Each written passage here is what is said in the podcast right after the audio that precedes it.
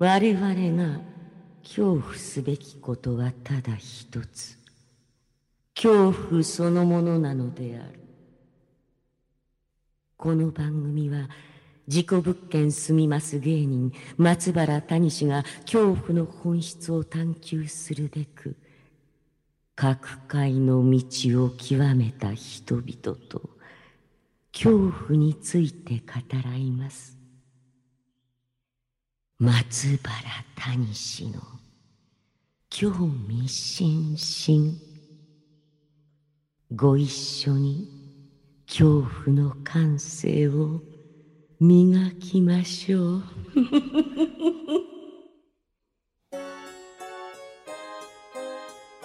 こんばんは松原谷志です。今夜の対談相手は先週に引き続き声優の榊原よし子さんです。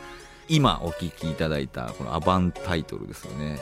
これ榊原さんの声で語っていただきましたけれどもいやちょっと鳥肌ものですよ。はい。やっぱすごいなと思います。はい。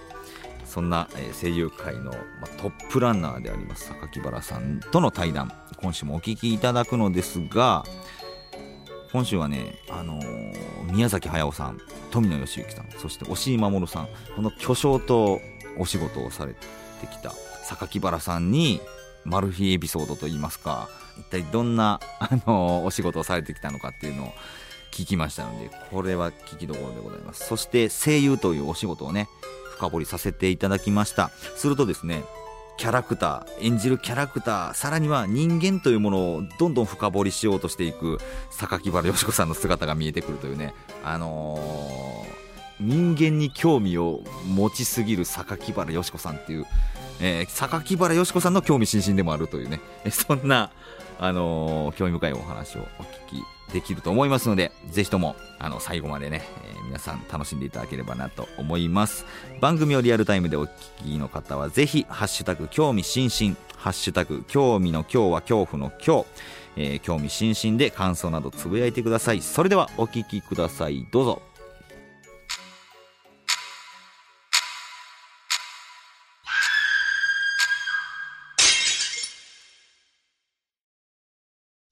はいそれでは先週に引き続きまして今夜も声優の榊原よし子さんと恐怖について語らいます。よろしくお願いします。よろしくお願いします。いやアバンタイトルありがとうございました。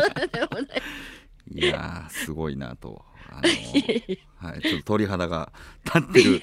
ななんでしょうかねその。鳥肌がこの恐怖は何なんだろうなっていう感じはありましたけれども、うん、あのー、まあ2週目はですね、ちょっとやっぱり榊原さんのあの関わってこられた作品などいろいろお聞きしたいところもありまして、はい、えー、ちょっとお尋ねさせてもらうんですけどまず初めにですね今年3月に声優アワード、はい、えーはい、こちらで声優という仕事を、まあ、広くメディアに知らしめた人に贈られる高橋和恵賞はい、えー、こちらをですね受賞されましたが いかがでしたでしょうか？高橋和で声声優アワードがあるっていうのはなんとなくあの聞いてたんですけど、はい、あの突然電話があって、はい、あの事務局の大物ですって言われて、はいはい、あの高橋和恵賞にあの選ばれたんですけれども受けていただけますかって言われて。はあ？っ て言っちゃったんですよ、ね、はって言っちゃったんですか？それって何ですかって聞いて。あのどどういう賞なんでしょうかって聞いたらあの、まあ、広くメディアに知らしめた人1年の中でね、って言われて。はい。去年は自粛ばっかりしてましたけどって。何にもしてませんけどって。それあのどういう根拠で？って言ったり根拠まで聞いたりしてしまって。誰が選んでくれたんですか？そどなたが推薦してくれたんですか？とかいろいろ 聞いてしまって。はあどうしよう。でも自覚がないんですけどって。まあでもいただけるんだったらいただきましょう。い。いですよって言った後に、はい、あの電話切っていいのかな？なんかこれ嘘つくことするそんなに悩まれたるんじゃないかしらと思って、はい、まずあの高橋和恵賞っていうのがあのー、サザエさんのカツオ君の声優さんをもうずっとされていた、はい、あの高橋和恵さんですよね。ええ。はい。だけどその前にあのルシル・ボールっていう外国の女優さんではい、「アイラ・ブルーシー」とかう、ん、あの多分知らないと思う。それをやってはい。てさ、さんあのなんてコメディエンヌ。はあ。アメリカのコメディエンヌのあの声をずっとおやりになってあそてうなんですね。でそのコメディエンヌの声がもうほっとうるさいんだけど可愛いの。へえ うん。私はどちらかというとあのサザエさんの方よりもルシル・ボールの「アイラブルーシー」の方がすごく印象に残ってるんですよ。すね。年代が違う、ね。まだ生まれてないと思う。そうですね。はい。高橋和恵さんのお名前を、まあ、冠とした賞が、えー、2000何年からですかね？その、ええ。なんか何何年か前ですよはね。い、から、はい。そう高橋和恵賞と名付けられまして。えでこれがまあ歴代いろんな方が受賞された中で今年ええ。え榊原自さんに。粛ばっかりしてたなんでみたいな。感じそれはあったんですけどね。はい、ええ。だから知人に電話してはい「こんなといや何もしてないのにもらっちゃっていいかしら」って。ないことはないと思うんですけれども、はい。それはお父さんとお母さんが喜びますからあの受賞した方がいいって言われて、はい。あそういう考えまあ父も母も亡くなってるのではい。あそっかそういう考えもあるのか。じゃあじゃあ慎んでいただこうと思って、うん。じゃあ、あのースピーチをしてくださいということになったので、はい。あでもこれであ私のことを言うだけ言っちゃこれ違うよねうんと思ったので、まあ多分いろんな人がいてこそのものだっていうこととやっぱり見る人がいなかったら私たちの仕事って絶対成り立たないのでずっとそのファンでいてくれた方たちのおかげですっていうことをまあおお伝えしたんですけど、はい。いやもうめちゃくちゃ素敵な スピーチだなと。あの えそれこそあの榊原さんのブログを僕拝見しまして、あのあ素敵だなっていうのを 思っちゃったんですけれども。まあでもその中でも今年は榊原さんということでなんか最近でもでもあの馬娘のあ そうきょ去年あ去年の去年です大変な時にやってはい。馬娘の声もされてるんだってそう。いうおばあちゃん、おばあちゃんの声ですね。えはい主役の女の子のはい、はいあの足を怪我しちゃう最後に怪我しちゃううん。女の子のおばあさんで財閥 っていう財閥。のおばあちゃん。そうだからやっぱりいろんなやっぱ声をされてるんだなっていうのを改めて、あそうの、思いましたけれど、まあ、かこれまで数々のね、まあ、いろんな作品にも出演された、えーとはい。思うんですけれども、えーまあ、日本を代表する巨匠たちの作品、えーまあ、ジブリの宮崎駿さんそしてガンダムの富野義行さん そして、えーパトレイバーの押井守さんなど、まあ、いろんな方と巨匠ともお仕事されたと思うんですけれども、はい。これらの方々なんていうのかなどんな印象に残るエピソードみたいなのとかあったりしますでしょうかね？どんな方なんでしょうかね？宮崎さんの場合はあの風の谷のナウシカはもう本当に新人の新人だったので。あそうかお新人であの島本すみさんは大学の先輩なんですよ実は。あそうなんですか。え2年先輩で、はい。もう先に宮崎駿さんとお仕事なさってらっしゃったから、あのいろいろとお話ししてらっしゃいましたけど、あのとにかくすごい人だっていう話は 伺っててはい。でも声をかけられないし質問できないし みたいな。あのここで初めて言うんですけどあの私父と母にはい。育てられた時、はい。最初にアニメを見たら頭が悪くなるから見ちゃダメって言われて育てられたの。えで漫画も見ちゃダメって言われて。ー、えで許されたのは「鉄腕アトム」だけだったんです。ー、うわ時代ですね。鉄腕アトムええ。はいはいはい。だからずーっとアニメーションっていうものとか漫画とか、うん。知らないんです知らなかったんです。そそれでこの最初に洋画がやったから、はい。アニメーションってうん別に知らなくてもいいやと思ってたんだけど、はい。なんかすごい方だっていうのを聞いてて何にも知らないじゃないですかアニメのこと、はいはいはい。だから質問しようにもできないみたいな、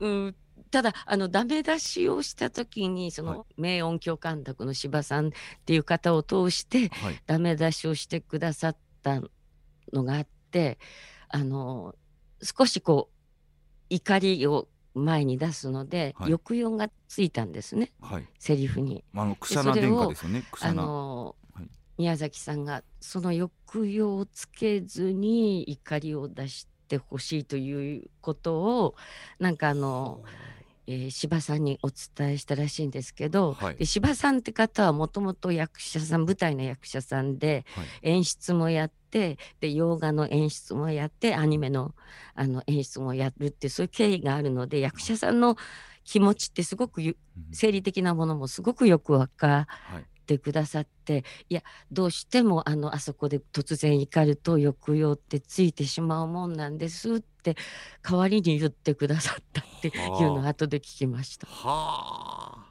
はい、なクシャナクシャナさんですよねクシャナ殿下のはい、はい。役をされた時ですよね。ええでもちろんあの原作とは、ま、全く違う感じで、うん結局書くことになっちゃったってことは、まあまあ、前々から聞いてたんですけど、はい。あのその当時はあのアニメのあのコミックの方は第2巻までしか出てなかったです。ああそっか。だから本当ええ。前半の話ですもんねあのナウシカのだから映画って。巨神兵がああいうふあのどうなるかってああいうふうになるんだと思ったら全然違ってたし、はいはい。うん、後でその全部の巻を読んであ、うんクシャナって全然違うんだと思あって、うん、だからある意味ではその今からはいクシャナを研究したいなと思うぐらい。今からクシャナを研究。ええ、うわー読みたいなそれもっと複。雑な心理の人だと思うんですよね。そうですよね。うんはいはいはいなのであのちょっといろいろと宮崎先生のご本もいあの購入してそれ以外にちょっといろいろ調べてい読み直してるんですけど。えい 今ですか？あの今年ちょうどあのお正月の時にはい。歌舞伎で「あの風の谷のナウシカ」っていうのをやったのを NHK でその2日にわたってはいはいはい。あの放送したんですね。あなんかあったなそのええニュース、ニュースだけ僕知ってます。はい。最初みんながみんなね割とあの歌舞伎でできるわけないってアニメファンの方はそう思ってちょっと最初見た時違和感っていうのはちょっとあったんですけどだんだん見ていくうちに、はいあこれもありかなって私思ったんですよね。ははは歌舞伎の世界でもはいこれをあの後々100年後200年後うん。古典になるなと。思ったんです。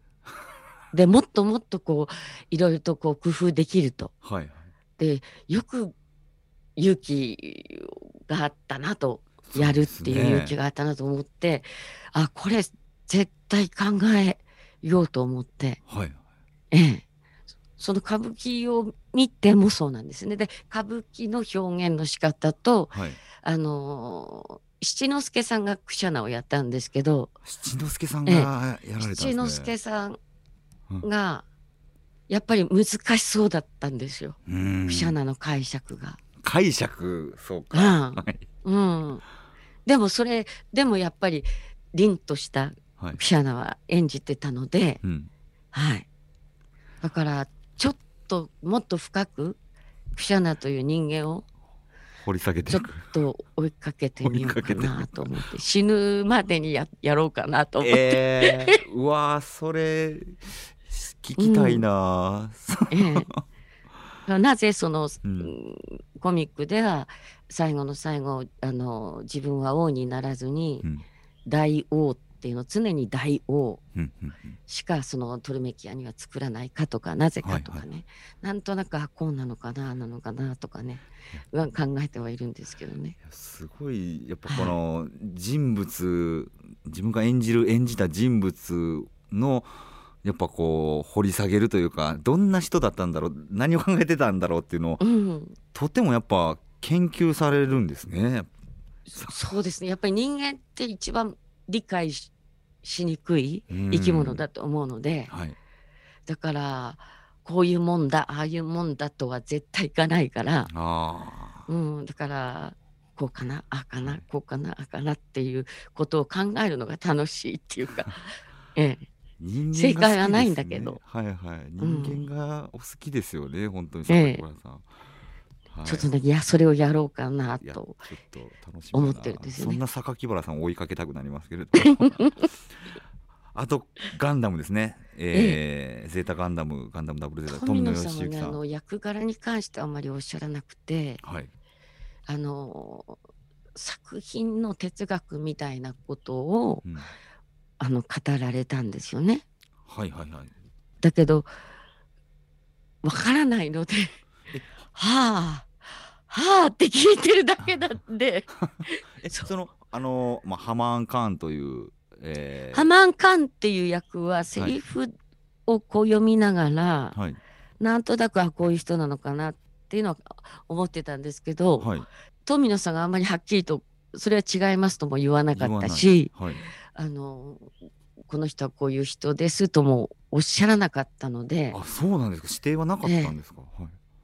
えー、で自分で考えたように作ってたんですけど。へえ。はい浜ンはもう榊原さんのイメージであの人物像になってるわけですね。そうですね。でとにかくすごい一見かっこいいけど、うん、あれ？よくこの人の言うことを聞いてるとちょっとうさんくさいぞってみんなが思ってくれるように作ったんですが。へえいやもう今でもカリスマとしてかっこいいっていうなってしまってかっこいい罵られたいとまで言ってる人がいっぱいいますけども。そうそうそう。でそれをあの昔はあの大体1年で4クール。っていうのかな、はいはいはい、やってたんですけど最後2本残した時にある雑誌記者の方に、はい、今すごい人気ですよ」って言われて、うん、こうであでって言われてあと2本でどうな直したらいいんだろうと思って 直せない自分のプランプランとは違う人気が出てきちゃってるすごい青くなりました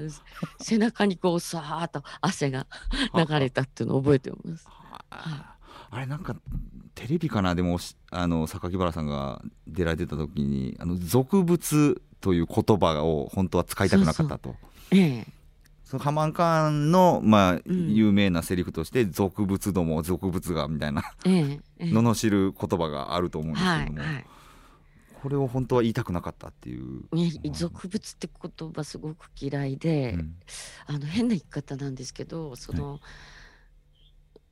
ハマン自体が俗物なんですよね。これがもう衝撃ですよね。ハマン俗物のも部分があるからなんですよね。俗物の部分があるからあんなに威厳を保とうとしているっていうことなんうん、だからあの相手を俗物って罵るの自分が俗物じゃなかったら俗物って言葉出てこないし。はあ。それとあと思ったのは中2ぐらいの時に、はい、あのちょっと背伸びして、うん、ニーチェの「ザラトゥーストラ」を読んだのね。あんな難しい本中2で読んだんですか？それで読んでいくうちにすっごい腹立ってきてあれニーチェが自分のこと言ってるわけじゃないですか。はいはい、ええなんだろうこの人。自分が世界で一番頭が良くてすごい 崇高な人間だって。何これ？と思って。何思い上がってんのと思って。それから哲学が嫌いになっちゃったんですけどよよく見てみると、うん。はい、ああいう天才的な人ってすっごい俗物的なものも持ってますよね。うん、あああでもそっか。その、うん、なんだろう人周りの見る目とかを気にしたりとか、うん、なんだろうそうですよね。自分ができないことに気づいてるからこそ、うん、自分のよと同じようにできない人を罵るとか、うん、なんか、うんうん、それって確かに。多分天才って言われる人はすごい両極のものを持ってると思うんですよ。だからこそハマンドだから両極でやっとバランスが保てる。はあそこバランスなんだ、うん、私見た普通の人はほんのちょっとだけで ちょっとちょっとだけちょっとあのマイナスの分が10あるんだったらプラスも10でちょっとぐらいではい。バランスを保ってるんだけど、はい。天才というのはいいところが1000、うん悪いところが1000あってバランス保ってるみたい。な。そんな感じじゃないかなと。なんだ。大きさが、ああでもバランスって、そうかうん、そんな気がしてね。でそのニーチェっぽいだと思ったのですげえ話。そその天才っていうのはそうだと思ったので。ハマンをニーチェとなぞらえてそうそうそうそだからこそハマン自身も俗物なはずだと。うそうそうそう俗物ですね。はあ、うん、いやまあハマンの話もねすごい聞きたいんですけれども そのまあえ。ハマン以外にも、えーマウアであったりとか、あ七井ビゲル七位であったりとか、はい。はい。ガンダムの中で別の登場人物もまた演じられてますよね。そうです。最初に七井ミゲルをいただいて。はい、で相手役が井上和彦さんで若い声じゃないですか。はいはいはい。私若い頃老け声って言われてたので どうやったら声若くできるんだろうと思いながらはい、一生懸命若くやってすごくやりにくいなと思いつつであのマウアがいなくなって、まあ、ハマンが出てきた時にやっとほっとして、あほっとした。そうそうそう。ハマンはしっくりきたんですね。それおそうです。あまり声って作らなくてよかったから。あそうか。はい。で七井ミゲルは、はい。なんていうのかな。女の人が見てうん、こういう女の人大嫌いっていう人にしようと思ったの。ああ、おつまりあのシャアが好きなんじゃなくてはい。勘違いしてるのはシャアの英雄という勲章を好きなの。はいはいはい。うんだからシャア。アという男の人その人を愛してるんじゃなくてうんうん。つまり英雄に私は愛されているってことが勲章になる人、うん。うんうんうん女。性。うん。でそういうのっすてほら女の人嫌うじゃない。嫌いますね。うん、そういう人にしよようと思ったの？う。すごい人物設定。あの嫉妬したりするじゃないですか。はいはいはい。うん、だからあのもともとのシャアを、うんあの一人の男の人として信頼し愛しているのと違うから、はいはい。うんすごいこの。うん、信頼してししかもよく分かっているんだったら、多分嫉妬しないと思うなあのちっちゃな子に。ああ、はいはいはい。うん、あこういうこと起きるのよねっていうぐらいなはい。感じに見ると思うんですけど、妙に競争するじゃないですか。そうですね。うん、でそれがあると思います。いやー。はいむちゃくちゃ分析されてますね。はい。うんそしてパトレーバーの、えー、押井守さんですけれども、はい、こちらは南雲さんですよね。はい、そうです。はい。あの、おしさんはとにかくセリフが難しい。難しい。哲学的なので、はい。すごく難しい。うん例えば以外にもうん、あの、やらせていただいてるんですけど、わけかはわかんないけど、多分こうだろうと思うつもりでやってるっていうかあ。それはもうでそれでやると OK が出たりするので、ああいいのかなと思ったりするんですけど、はい、まあ私が例えばそのおしいさんの書いたセリフを見てこれは登場人物のこの人をあの否定してるものですねって言うと違うんだっておっしゃったりするんですよね。はいでこうでああでああでこうで。うんでも一般の人にはそういうふうにしか 見えないんだけどと思ったりするんだけどだからあのおしいさんにはあの肯定の意味ではあ書かれるわけですよ。だから多そ分あの立ってる立ち位置が違うと思うんはあですね。だからおしいさんを分かる人っていうのは割と少ないんじゃないかしら。私もハテナマークが飛び交いながら やってますけど、はい、そうか。だから本当にその監督によってまた表現の仕方もアプローチの仕方も変わってくるわけなんですね。そうですね大変だな。だからすごくあのおじいさん時々すごいこと言うのはあのラジオドラマでなんかあのうんケルベロスの犬と飼いのはい関係のラジオをやった時に、その主役の女性をやらせていただいてそれはあの、まあ、第二次大戦のあたりの話ではい常にこの腰に2キロぐらいのあの銃を下げてるって言うんですよ。はいでそれセリフを言ってたら普通に言ってたら別にその銃がどうのこうのじゃなくあの人と会っていろいろ話してたらおじいさんが腰に2キロの銃をぶら下げているってことが感じられないって言われてどうやってどうやって表現するの？みた いな。それはそれは。それはありました。すごい難しいあれですね、ええ、だからここにここにあるって意識しながら、はあ、あの言ったら OK が出ました。重くはなかったけどここにあるなって意識した。そうそう。それいやもうなんかもはやオカルトの域のような気もしますけど。意識が伝わってるっていう伝わる伝わらないっていうのも、すごいそういった意味では、うん、あの洞察力が鋭いところもあるので、はい、はい、ほどな。じゃちょっとたくさんねいろんな役演じてこられてきた中で、はい、この榊原さんが印象に残ってるセリフっていうのをもしよければ、あのここで披露していただくことできないかなと思うんですけど。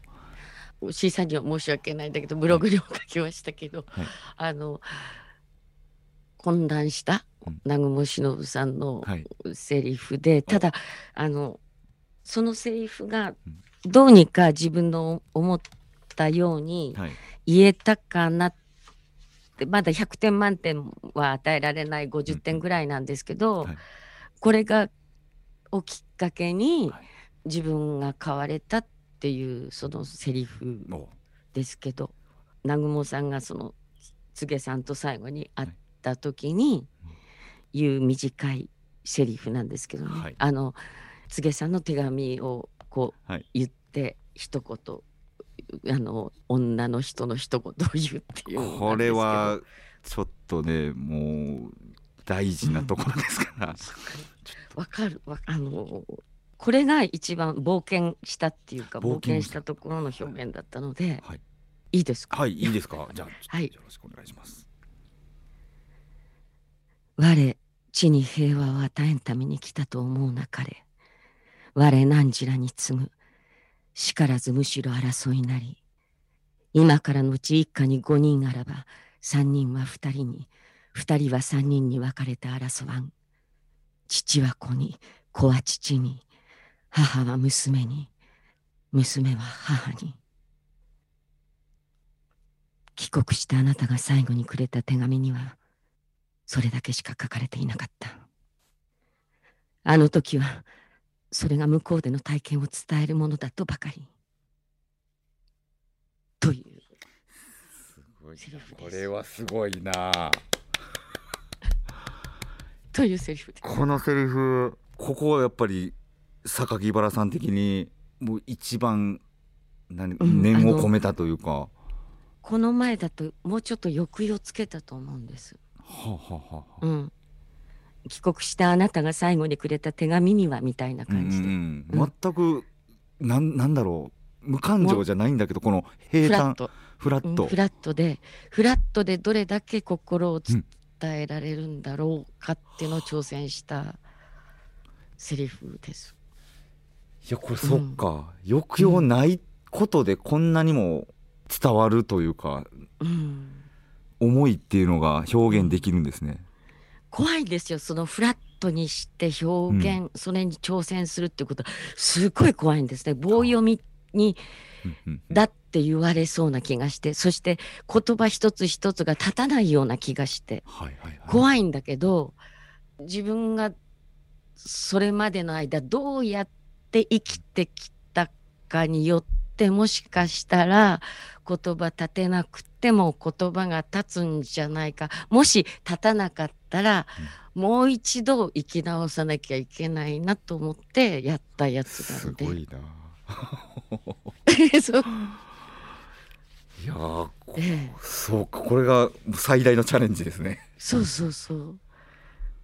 だから死者を見て、うん、一番気になってたの最後のここで、聞いてて、うん、あ大丈夫大丈夫だ100点じゃないけどこのこっちを進めばいいんだと思う。いいんだやっぱりこれでと思って。はい。そこから少しずつ変え変わったっていうか。はあ、いやありがとうございます。いやとんでもない。これは貴重な、貴重な音声をいただいたと。ええ。いやーちょっとなんやろな。やっぱ言葉ってすごいですね。うん。想像系立つじゃないけどなんか伝わるん。だななんででしょうね。はい。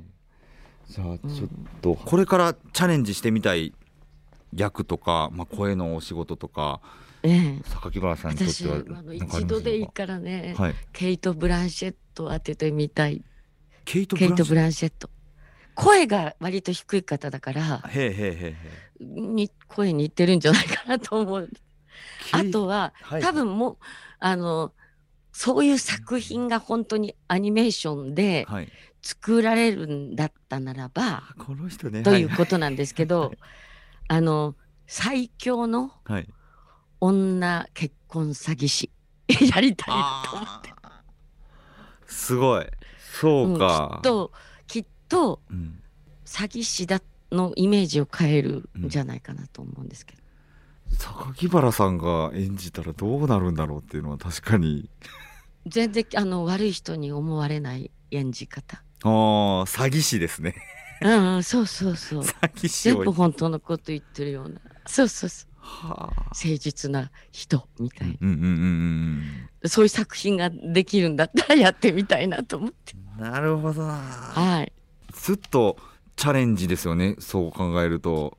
そうですね女詐欺師難しそうだけど。書くのも多分難しいと思うんですよ。ね、うん。はい。それこそ。もしそういうのがあったらやってみたいなと。声でこその表現というか。うん。騙してるけど騙してない風に見せる。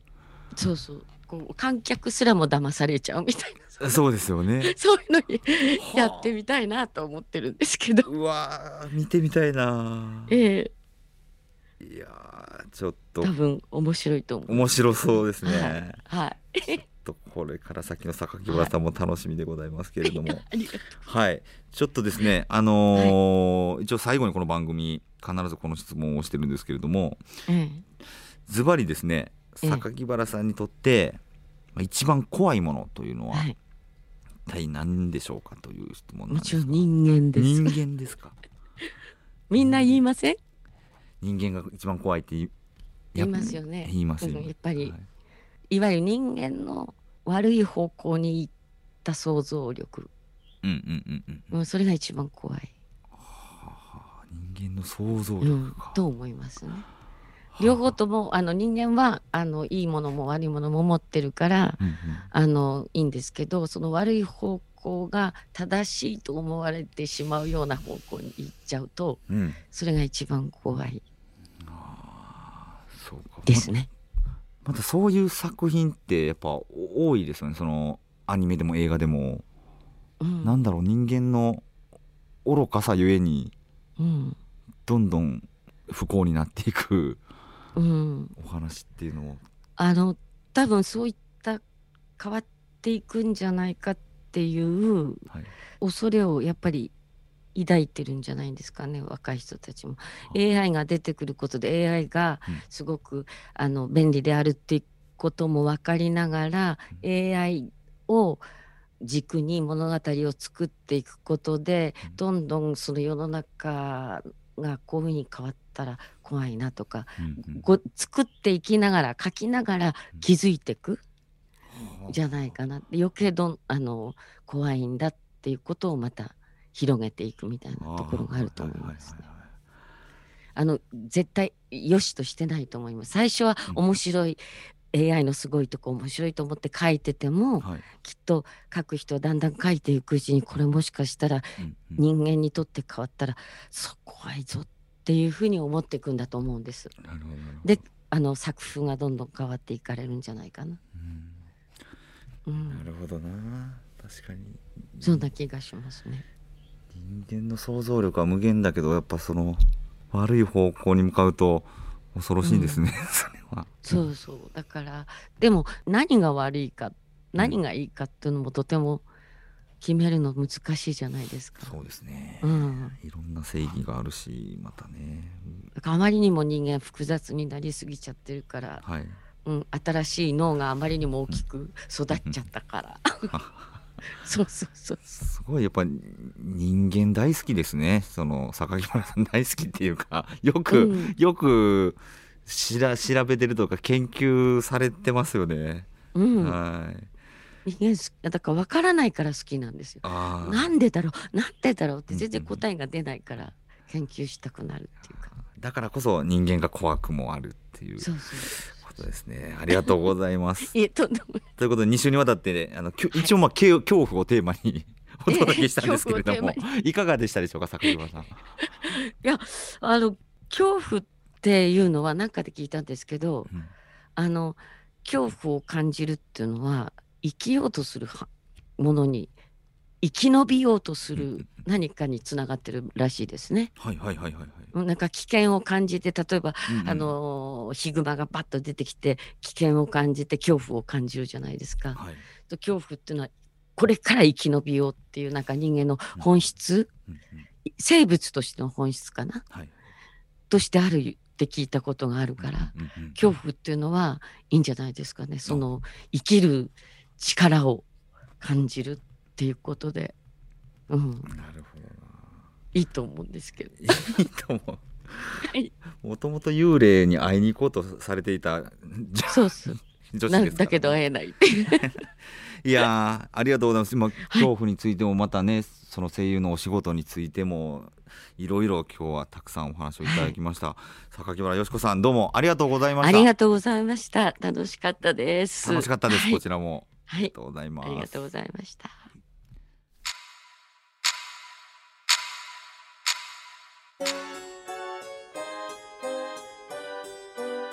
はい、いかがでしたでしょうか？えー、榊原さんは本当にね、めちゃくちゃ優しい方ですので、この収録終わってからもね、谷さんのこれからが楽しみですってね、言っていただきまして、あの、すごい嬉しいなと思っております。はい。ということで、来週は一体どんな、えーゲストの方が登場するのかお楽しみに、そして恐怖の感性を磨いてお待ちください。さて、ここでお知らせです。MBS ラジオが誇る怪談番組北野誠茶屋町怪談。こちらの2021年夏バージョンが8月24日火曜日夜7時30分から夜9時30分まで有料生配信されます、怪談マエストロ北野誠さん怪異収集家中山一郎さんに加え今回は怪談和尚こと三木大雲さん怪談図書館桜井館長そして村上ロックさん。さらに、えー私事故物件住みます芸人松原谷氏も、えーおります。このメンバーで戦慄の夏をお届けしますよ。お楽しみに。そして今回心霊写真コーナーもありますのでね完全にゾゾゾとゾゾけ立つ、えー配信となると思います。ただいま視聴チケットはローソンチケットで発売中です。詳しくは番組ホームページか公式ツイッターをご覧ください。ということで、松原大志の興味津々、今宵はここまでです。皆様、どうかお元気で、さようなら。